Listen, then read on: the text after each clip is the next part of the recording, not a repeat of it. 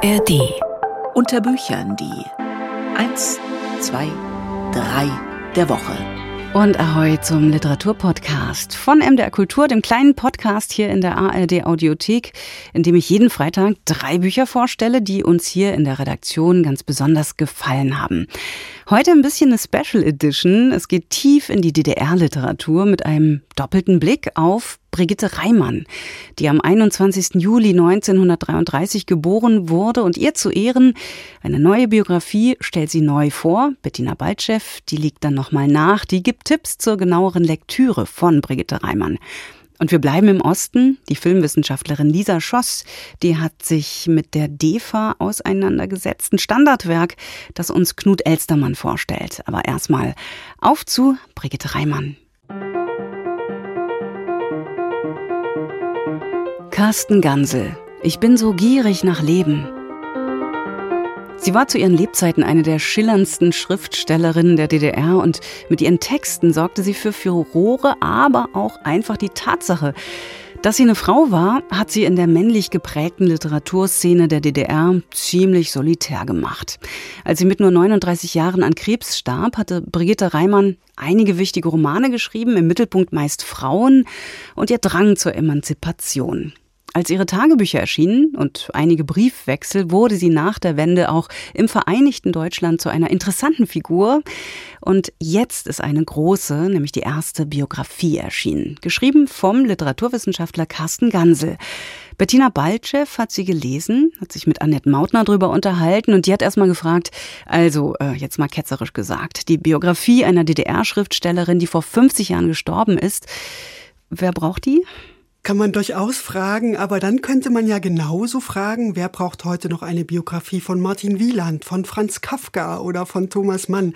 Natürlich ist die DDR seit über drei Jahrzehnten Geschichte und es sind unzählige Bücher erschienen, die diesen Staat in all seinen Facetten ausgeleuchtet haben, aber möglicherweise bietet die Biografie einer Schriftstellerin in ihrer Zeit doch noch einen ganz neuen Blickwinkel auf die DDR und vor allem auf ihre Menschen.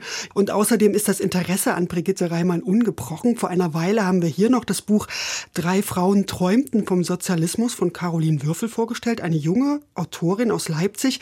Die hat Christa Wolf, Maxi Wander und Brigitte Reimann für sich ganz neu entdeckt. Ja, und Anfang dieses Jahres ist das erste Mal ein Roman von Brigitte Reimann auf Englisch übersetzt worden und hat große Beachtung gefunden tatsächlich. Es ist der Roman Die Geschwister, von dem wir in dieser Biografie zum Beispiel erfahren, dass die Schriftstellerin ihn selbst als ihren Besten bezeichnet. Also warum nicht mal genauer hinschauen, wie diese Frau zu der Ikone wurde, die sie in der DDR war und was sie uns heute in einer zugegebenen ganz anderen Welt noch zu sagen hat. Mhm. Und was erfährt man über Brigitte Reimann, was man möglicherweise bisher noch nicht wusste? Naja, zunächst erfährt man natürlich alle wichtigen Daten. Kindheit und Jugend in Burg, in einem behüteten Umfeld, soweit man das haben konnte, wenn man 1933 geboren wird. Wir erfahren, dass sie als Kind bereits hemmungslos gelesen hat, vor allem die Klassiker aus dem Bücherschrank ihres Vaters. Wir begleiten sie in die Schule und lesen da zum Beispiel von ihren ersten Schreibversuchen und Schreiberfolgen. Brigitte Reimann hat nämlich schon als Kind kleine Schauspiele fürs Schultheater geschrieben und der Autor geht dann sehr genau auf alle Texte von Brigitte Reimann ein. Er stellt Bezüge zu anderen Schriftstellerinnen und Schriftstellern ihrer Generation her, zum Beispiel zu Christa Wolf und Uwe Jonsson. Und natürlich kommt auch das Private nicht zu kurz, die wechselnden, zum Teil sehr belastenden Beziehungen, die Brigitte Reimann geführt hat. Eine frühe Schwangerschaft, bei der sie im sechsten Monat ihr Kind verloren hat. Ja, da kommen wir dann der Frau Brigitte Reimann doch sehr nahe. Und das sehr Schöne, wie ich finde, ist, dass Carsten Ganzel sich wirklich auch sehr sensibel fragt, welche Auswirkungen solche solche traumatischen Erfahrungen das hat auf so eine junge Frau, die in den 1950er Jahren erwachsen wird. Also eine Zeit, in der im Grunde genommen das ganze Volk noch traumatisiert ist und dann eine Totgeburt ja doch eher verschwiegen als besprochen wurde. Und natürlich folgen wir Reimann dann auch in die sich formierende DDR-Literaturszene nach Berlin zum Beispiel oder in das Schriftstellerheim Petzow, das sie mal ein bisschen despektierlich VEB Elfenbeinturm genannt hat. Ja, und dann am Ende natürlich natürlich vielleicht ihre größte und kreativste Phase in Neujahrswerda, wo sich Brigitte Reimann dann im Zirkel schreibender Arbeiter engagiert. Denn Brigitte Reimann ist durchaus davon überzeugt, im richtigen deutschen Staat zu leben und will dabei helfen, ihn zu gestalten. Gibt es dann noch ein paar Dinge, die, sagen wir mal, über das Leben und das Schreiben von Brigitte Reimann hinausweisen? Also ganz eindeutig ja. Und das macht diese Biografie meines Erachtens auch zu einem wichtigen Buch, eben nicht nur für Literaturliebhaber und Reimann-Fans. Carsten Gansel setzt das Leben der Schriftstellerin nämlich immer wieder sehr klug ins Verhältnis zur Zeitgeschichte. Er beleuchtet sehr genau die Kulturpolitik der DDR, die auch die Arbeit von Brigitte Reimann natürlich beeinflusst. Stichwort Bitterfelder Weg, die Frage, wie nah die Literatur in der DDR am Arbeiter dran sein sollte. Da gibt es unter anderem eine Stelle, die aus heutiger Sicht sehr komisch ist, damals aber wirklich ernst gemeint war. Da schreiben 1955 die Arbeiter des Reichsbahn-Ausbesserungswerks Delitzsch an den Schriftstellerverband der DDR und ich zitiere, wir würden uns sehr freuen, uns Eisenbahner in einem von euch geschaffenen Roman wiederzuerkennen. So ein Zitat belegt natürlich auch die ideologisch sehr komplizierte Gemengelage, in der Brigitte Reimann zur Schriftstellerin heranreift und in der auch sie immer die Balance halten muss zwischen dem, was sich die Verlage in der DDR wünschen und ihren eigenen Vorstellungen. Das ist dann eine Art Emanzipationsgeschichte und zwar eben nicht nur für Brigitte Reimann, sondern für die DDR-Bürger generell. Und was ich auch bemerkenswert finde, Carsten Gansel wehrt sich unter anderem gegen die These, wer sich in das System der DDR eingefügt hat, war gleichzeitig auch immer damit einverstanden. Ja, sagt Gansel, es gab einen vorgegebenen ideologischen Rahmen, aber der wurde von den Kulturschaffenden oft genug übertreten. Die kritische Auseinandersetzung war gewissermaßen systemimmanent. Auch das wird in dieser Biografie besprochen. Gansel ist Literaturwissenschaftler. Ich weiß jetzt nicht, hat er einen sehr akademischen äh, Ton oder, oder spricht er auch die Leute jenseits, äh, wie Reimann sagen würde, jenseits des Elfenbeinturms an? Ja, er findet den richtigen Ton. Also es ist wirklich eine sehr gut lesbare Biografie. Gansel schreibt einfühlsam, erzählerisch geschickt. Manchmal geht ein bisschen der Literaturwissenschaftler mit ihm durch. Aber ich finde, es wird aus heutiger Sicht 2023 nochmal ein Raum eröffnet und ausgeleuchtet, der zwar eine interessante Schriftstellerin in den Mittelpunkt stellt, aber auch sehr viel miterzählt über die Umstände, die die Frau und ihr Schreiben geprägt haben.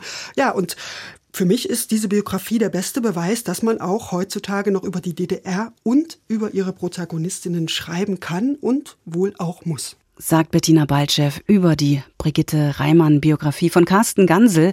Ich bin so gierig nach Leben, heißt sie. Erschienen im Aufbauverlag. Brigitte Reimann. Weiterführende Lektüren. Ja, und damit wir nicht nur über Brigitte Reimann lesen, sondern im Zweifel auch was von ihr, da habe ich Bettina Balchev weitergefragt. Bettina, du hast mir erzählt, dass in deinem Bücherregal sehr viele Bücher von Brigitte Reimann stehen. Und dabei bist du 1973 geboren, also ein halbes Jahr nach dem frühen Tod der Schriftstellerin. Was fasziniert dich denn ganz persönlich an Brigitte Reimann? Also ich habe Brigitte Reimann mit ihren Tagebüchern kennengelernt. Die hat der Aufbauverlag 1998 schon herausgegeben. Zwei dicke Bände waren das. Ich bedauere nichts und alles schmeckt nach Abschied. Das klingt jetzt vielleicht ein bisschen pathetisch, aber ich stehe dazu, diese Tagebücher haben tatsächlich etwas bei mir ausgelöst. Sie haben nämlich dafür gesorgt, mich mit dem Land meiner Herkunft, das die DDR nun auch mal war und immer noch ist, nochmal ganz neu und anders zu beschäftigen. Wenn man sich mal dran erinnert, dass die 90er Jahre nicht gerade die Zeit waren, in denen historisch schon groß differenziert wurde, wo Aufarbeitung eben doch vor allem aus Stasi-Themen und Treuhandgeschichten bestand und man sich ja vor allem im Westen gar nicht mal vorstellen konnte, dass in der DDR auch manchmal die Sonne geschienen hat. Ja, und da liest man dann plötzlich vom prallen Leben einer klugen, schönen Frau, die es schaffte, in der vermeintlich so grauen und langweiligen DDR doch sehr eigenwillige Bücher zu schreiben, sich ständig ständig neu zu verlieben und sich mit aller Kraft ins Leben zu werfen. Also für mich waren diese Tagebücher und später auch die zahlreichen Briefwechsel, die folgten, wirklich ein Auslöser, genauer auf das Leben und die Literatur in der DDR zu schauen. Ganz abgesehen davon, dass es einfach auch ein großes Vergnügen ist, die Bücher Brigitte Reimanns zu lesen. Brigitte Reimann wurde 1933 in Burg bei Magdeburg geboren. Sie hat als Kind hemmungslos gelesen, wie es in der Biografie heißt, und sie hat auch schon früh angefangen zu schreiben. Mittlerweile gilt sie als eine Art äh, Ikone der DDR-Literatur, aber war sie denn auch so eine typische Vertreterin dieser Gattung? Ja und nein, würde ich sagen. Also einerseits sucht sie sich Themen, die sehr spezifisch mit deutscher Geschichte oder mit der Gegenwart der DDR zu tun haben. Da ist zum Beispiel die Frau am Pranger, eine Erzählung, die sie schon mit 22 geschrieben hat. Die handelt von der Liebe einer deutschen Bäuerin zu einem russischen Kriegsgefangenen im Jahr 1943 oder das sprichwörtlich gewordene Ankunft im Alltag 1961 erschienen im Jahr des Mauerbaus. Da geht es um drei junge Leute, die nach dem Abitur Architektur auf einer Großbaustelle anfangen, das sind natürlich Themen, die man sicher sehr ideologisch aufblasen könnte, wo man sehr viel staatstragende Botschaften unterbringen kann. Und zugegebenermaßen ist vor allem die junge Brigitte Reimann nicht ganz frei davon. Aber, großes Aber, ihre Protagonisten bleiben immer Menschen mit Stärken, mit Schwächen und vor allem mit Zweifeln. Menschen, die nach dem Sinn fragen, was ja besonders in der frühen DDR nicht unbedingt an der Tagesordnung war. Und noch eine Besonderheit, Brigitte Reimann legt fast immer den Fokus auf die Frauen. Das kommt uns heute selbstverständlich vor, aber wir sprechen doch über Literatur in der DDR in den 1950er und 60er Jahren. Natürlich wurde da die Gleichberechtigung der Frau bereits propagiert, aber wie wir wissen, vor allem aus wirtschaftlichen Gründen. Und die persönlichen Folgen davon, die Emanzipation auch jenseits der Arbeit, das ist ein großes Thema der Reimann und damit sprengt sie schon sehr früh die Grenzen des Erwartbaren in der DDR, aber eben auch ganz generell in der Literatur. Im letzten Jahr hat die junge Leipziger Autorin Caroline Würfel über drei schreibende Frauen in der DDR geschrieben, nämlich über Maxi Wander, Christa Wolf und Brigitte Reimann in ihrem Buch Drei Frauen träumen vom Sozialismus. Was reizt eigentlich eine Generation an Brigitte Reimann, die die DDR gar nicht aus eigenem Erleben kennt? Ich glaube, es ist die Verortung der eigenen Biografie in einem historischen Kontext. Caroline Würfel zum Beispiel, die schreibt, dass sie die Bücher von Brigitte Reimann bei ihrer Mutter und ihrer Großmutter gefunden hat. Und als sie dann die Bücher gelesen hat, ist ihr plötzlich ein Licht aufgegangen. Aha, so ging Emanzipation in der DDR. Da kommt das Selbstverständnis der Frauen her, die mich geprägt haben. Und auch der Biograf Carsten Gansel beginnt sein Buch damit, dass er die Bücher Brigitte Reimanns im Schrank seiner Großmutter hat stehen sehen. Also da wird ein feministischer Staffelstab weitergegeben, der eben auch jenseits der Systeme funktioniert und der sich ja im Übrigen auch einfügt in eine globale Bewegung, die wir gerade beobachten, die weibliches Schreiben ganz generell in den Fokus rückt. Das spielt sicher hier auch eine Rolle. Und wenn wir schon über Systeme sprechen, der Roman Die Geschwister von Brigitte Reimann ist in diesem Jahr zum ersten Mal ins Englische übersetzt worden. Das heißt im Westen, wenn man so will. Siblings heißt er da und die Rezensionen sind begeistert, weil hier eine deutsch-deutsche Geschichte erzählt wird, die offensichtlich auch jenseits des deutschen Sprachraums funktioniert. Also eine Schwester will ihren Bruder davon abbringen, in den Westen zu gehen. Natürlich auch, weil sie an die DDR glaubt, aber vor allem, weil sie ihren Bruder liebt und nicht verlieren will. Also, was ich sagen will, die Person Brigitte Reimann und ihr Werk sind so facettenreich, dass es auch für neue Leserschaften offensichtlich immer wieder etwas zu entdecken gibt. Und das gilt ja sogar im wahrsten Sinne des Wortes. Wir haben darüber berichtet, dass noch 2022 Originalschriftstücke von Brigitte Reimann gefunden wurden in einem Haus in Hoyerswerda, in dem sie mal gelebt hat. Ja, und das macht den Mythos der jung verstorbenen Schriftstellerin natürlich noch ein bisschen größer und feuert das Interesse an ihr weiter an.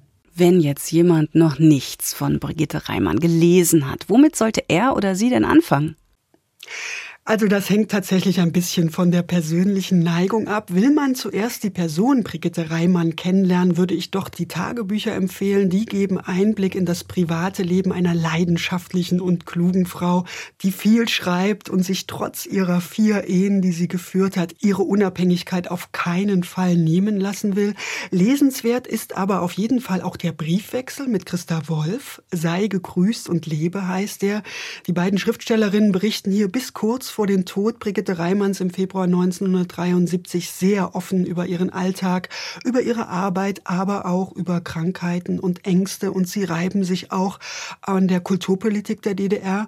Und wer dann aber doch lieber erst das Werk in den Blick nehmen will, der hat dann doch die Qual der Wahl. Ihren letzten Roman Franziska Linkerhand halten viele für den wichtigsten von Brigitte Reimann, aber sie selbst hat wohl die Geschwister für ihren besten gehalten und weil von diesem Roman vor einem Jahr in Hoyerswerda da das Originalmanuskript gefunden wurde, das nun auch schon wieder erschienen ist, ist das vielleicht wirklich ein guter Anfang, sich auf diese Frau einzulassen, sich mit dem Leben und Werk von Brigitte Reimann zu beschäftigen.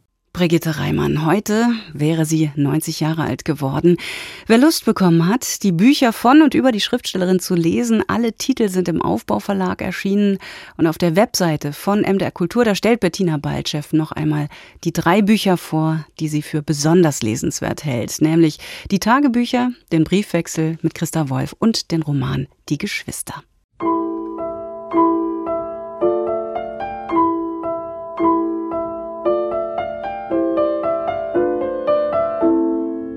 Lisa Schoss von verschiedenen Standpunkten. Die Darstellung jüdischer Erfahrungen im Film der DDR ist ein bisher unterbelichtetes Thema, das sich aber die Filmwissenschaftlerin Lisa Schoss vorgenommen hat. Ein Buch ist entstanden, das nicht nur für Kinofans ein Meilenstein ist. Knut Elstermann, unser Filmexperte, der hat es gelesen und im Gespräch mit Conny Kittel vorgestellt. Sie hat erstmal gefragt, weshalb dieses Buch?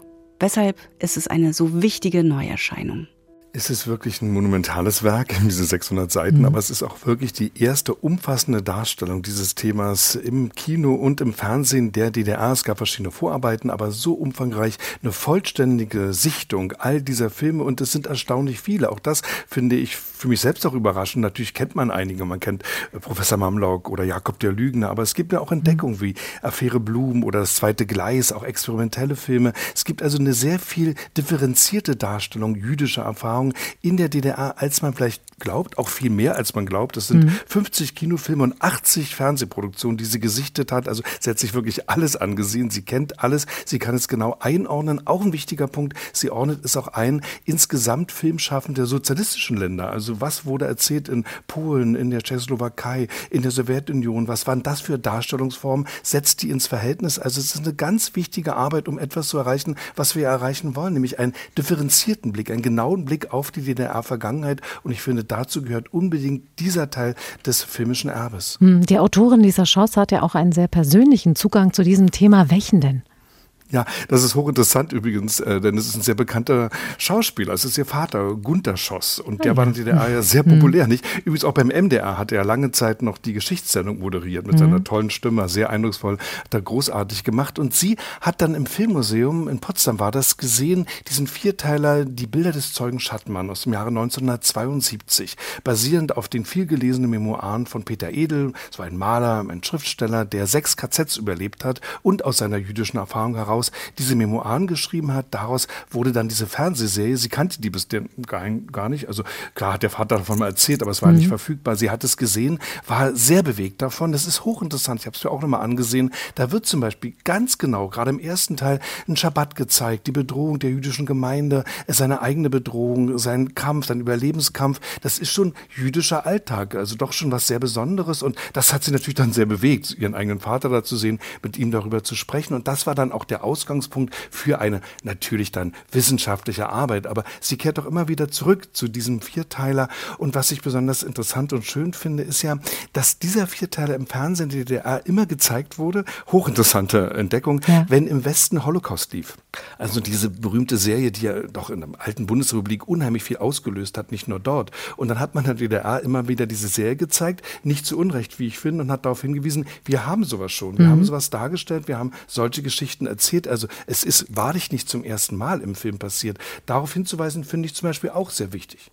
Diese Darstellung jüdischen Lebens im Verlauf der DDR-Zeit und auch der sowjetischen Besatzungszone waren ja gewiss sehr unterschiedlich, oder? Kannst du da oder können Sie da mehr erzählen? Mhm. Ja, das finde ich auch ganz wichtig, mhm. äh, einfach genau hinzusehen. Auch die DDR-Geschichte ist nicht ein großer Block, sondern da gab es immer wieder Veränderungen in den Jahrzehnten und über die schreibt sie sehr genau. Auch die Zeit davor, nicht? Also 46 wurde die DEFA gegründet, das ist ja noch vor der DDR-Gründung. Da gibt es mhm. ja gleich Filme, die damit zu tun haben. Also die Mörder sind unter uns, dann Ehe im Schatten, dann ganz eindeutig jüdische Schicksal, das da erzählt wurde, war ein großer Welterfolg übrigens dieser Film von Kurt Metzig. Und da gibt es auch Konjunkturen, da gibt es eine Zeit, gerade am Anfang, wo man sehr viele solcher Geschichten Geschichten erzählt und sich ganz direkt auseinandersetzt mit dem jüdischen Erbe. Äh, das lässt er manchmal auch wieder nach. Es wird auch propagandistisch ausgenutzt, auch das soll man nicht vergessen, denn der Antifaschismus gehörte zum Gründungsmythos der DDR. Und das war ja auch ein Konsens mit den Filmemachern und den Filmemacherinnen, mit der Obrigkeit, aber auch mit dem Publikum. Nicht? Also das war etwas, was alle vereint hat. Und wenn man solche Geschichten erzählte, konnte man auch auf ein Vertrauen, eine Zuwendung hoffen. Und das war ja auch so. Äh, das war aber im Verlaufe der Jahrzehnte immer wieder ganz unterschiedlich. Und es gab auch Zeiten, da wurden solche Geschichten dann gar nicht mehr erzählt, äh, da wurden sie auch nicht mehr äh, ausgewertet, aber dann wieder viel stärker zum Ende der DDR hin. Auch das finde ich hochinteressant, dann mal hinzusehen und zu gucken, das macht ja dieser Schoss hervorragend, das einzuordnen in die jeweiligen politischen Entwicklungen des Landes. Also auch das Heldenbild. Nackt unter Wölfen, das ist ja ein ganz heldenhafter mhm. Film, der auch in dieser Verklärung durchaus endet. Und vom gleichen Regisseur Frank Bayer dann im Jakob der Lügner, wo es ja gar keine Helden gibt, sondern ganz einfache Menschen, die in diese schreckliche Situation hineingeraten und über sich selbst hinauswachsen. Gab es im Film und Fernsehen der DDR auch Tabus bei jüdischen Erfahrungen? Also antisemitische Tendenzen hatten Sie ja gerade schon angesprochen. Mhm.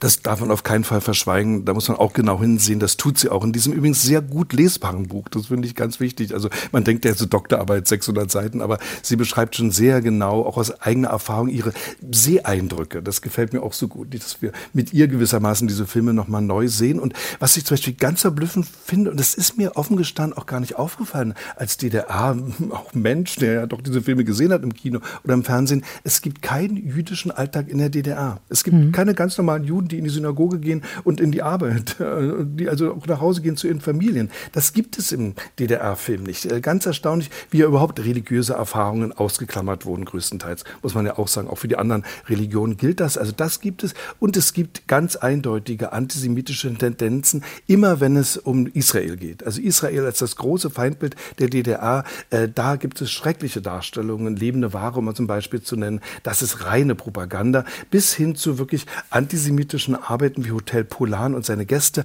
ein Fernsehdreiteiler, wo dieser Schoss also entsetzt war, als er den wieder gesehen hat und sagt, da werden solche antisemitischen Klischees bedient, dass selbst eine große Ausnahme in der DDR jüdische Genossinnen und Genossen protestiert haben, ans Fernsehen geschrieben haben. Äh, die Filme wurden natürlich dann trotzdem immer wieder gezeigt und auch diese Briefe wurden nicht veröffentlicht. Aber immerhin, sie hat sie gefunden und hat gemerkt, da gab es dann eben auch Protest, auf den man intern zumindest eingehen musste. Mhm.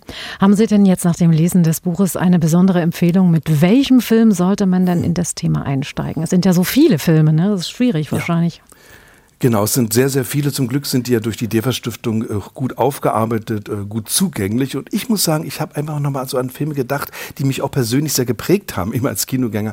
In der DDR Filme von Konrad Wolf zum Beispiel, der jüdische Wurzeln hatte. Auch das ist ja hochinteressant. Aber schreibt sie auch, dass die Filmkünstler, äh, selbst wenn sie jüdische Wurzeln hatten, das ja nicht unbedingt so deutlich ausgedrückt haben. Man war ja in dieser neuen Gesellschaft. Viele waren Kommunisten, eben überzeugte Kommunisten wie Konrad Wolf. Aber in diesen Filmen finden sich sich dann sehr sensible Darstellungen dieser Themen. Also nehmen wir eben Professor Mamlock oder mhm. Sterne, ein ganz frühes Meisterwerk. Auch das finde ich wichtig, wo es eben wirklich eindeutig um den Holocaust geht. Heißt ja oft, es spielte keine Rolle in der DDR. Es war ähm, nur am Rand marginalisiert. So stimmt das eben nicht. Und gerade wenn man diese Filme wieder sieht, ist man sehr berührt von den Darstellungen. Die haben eine große Wirkung auch auf mich ganz persönlich gehabt. Das hat mich dann berührt, darüber nachzudenken, wie sie auch ein Weltbild mitgeprägt haben. Also ich würde vielleicht solche Filme empfehlen von Konrad Wolf bis hin dann zu solchen solchen Sachen wie ähm, Der nackte Mann auf dem Sportplatz. Da kommt man jetzt gar nicht so drauf. Ja. Das ist ein Werk, äh, da geht es um Kunst, um äh, Gegenwartskunst. Da gibt es Anspielungen auf Babi Yar, das schreckliche Massaker. Mhm. Also äh, so eine Bildfolge ist da drin, weil auch der Künstler darüber nachdenkt, wie man das darstellen kann. Also es finden sich solche Spuren in sehr, sehr unterschiedlichen Filmen. Manchmal sind es nur Andeutungen wie hier. Und es ist eben auch das große Verdienst äh, dieses Buches, auch solche leisen Spuren, solche Andeutungen herauszuarbeiten. Knut Elstermann im Gespräch mit Conny Kittel über Lisa Schoss von verschiedenen Standpunkten, erschienen in der Schriftenreihe der DEFA Stiftung. Unter Büchern die drei der Woche und diesmal tief in der ostdeutschen Literatur- und Filmgeschichte. Der Podcast jeden Freitag neu und das mit mir, mit Katrin Schumacher.